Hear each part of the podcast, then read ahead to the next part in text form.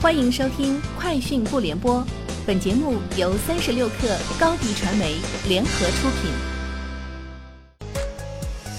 网罗新商业领域全天最热消息，欢迎收听《快讯不联播》。今天是二零一九年二月十八日。三十六克讯，近日，荣耀总裁赵明在 Facebook 上发文称，IDC 数据显示，荣耀手机在二零一八年第四季度已经成为中国智能手机线上市场的 Number One。线上市场份额达百分之二十四，我们相信出色的市场表现让我们距离未来五年实现全球 TOP 三的目标更近了一步。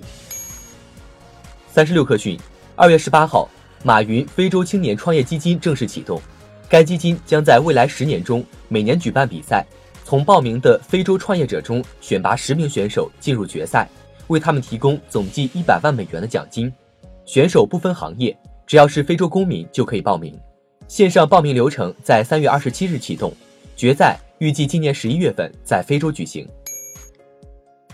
三十六氪讯，京东宣布与英国时装协会签署三年战略合作协议，宣布成为伦敦时装周中国唯一零售含电商领域合作伙伴。战略协议规定，未来京东将与协会共同打通时尚产业链，为新锐设计师提供触达中国消费者的线上通道，赋能时尚产业链品牌商、设计师。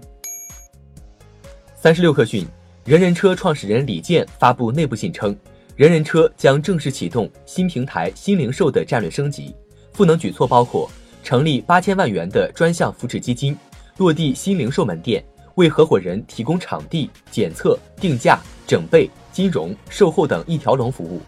加大品牌广告投放，构建从交易到维修保养、保险、延保的全方位生态。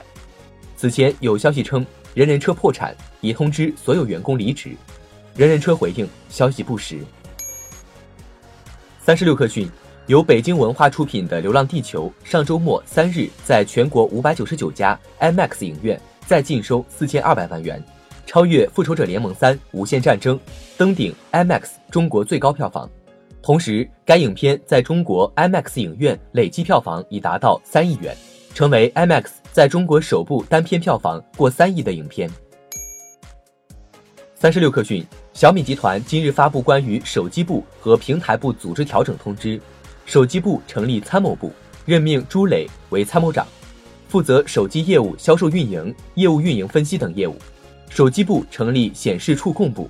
核心器件部并入硬件研发部，原集团安全部拆分为安全合规部和安全管理部。中金公司称，显示屏幕朝可折叠、可弯曲形态发展的趋势已基本确定，而二零一九年则将成为柔性弯曲显示屏的发展元年。考虑到柔性可弯曲功能将充分发挥 OLED 屏幕的优势，将其与 LED 屏幕明显的做出区分。中金认为，可折叠手机的应用将带来 OLED 手机渗透率的进一步提升。据华盛顿邮报报道，英国立法者指责 Facebook。在该国蓄意和故意违反数据隐私和反竞争法，必须接受全面监管，并呼吁对该公司的商业行为及2014年以来干预英国选举相关问题进行独立调查。这一批评来自英国议会议员撰写的一份108页的报告。该报告于2017年开始对 Facebook 和网络恶意内容传播行为展开研究，将于当地时间本周一发布。以上就是今天节目的全部内容。明天见！欢迎添加小课微信，微信 ID 是 s u p e r 三六 k 二 super 三十六课，加入我们的课友群，一起交流成长吧！高迪传媒，我们制造影响力。商务合作，请关注公众号高迪传媒。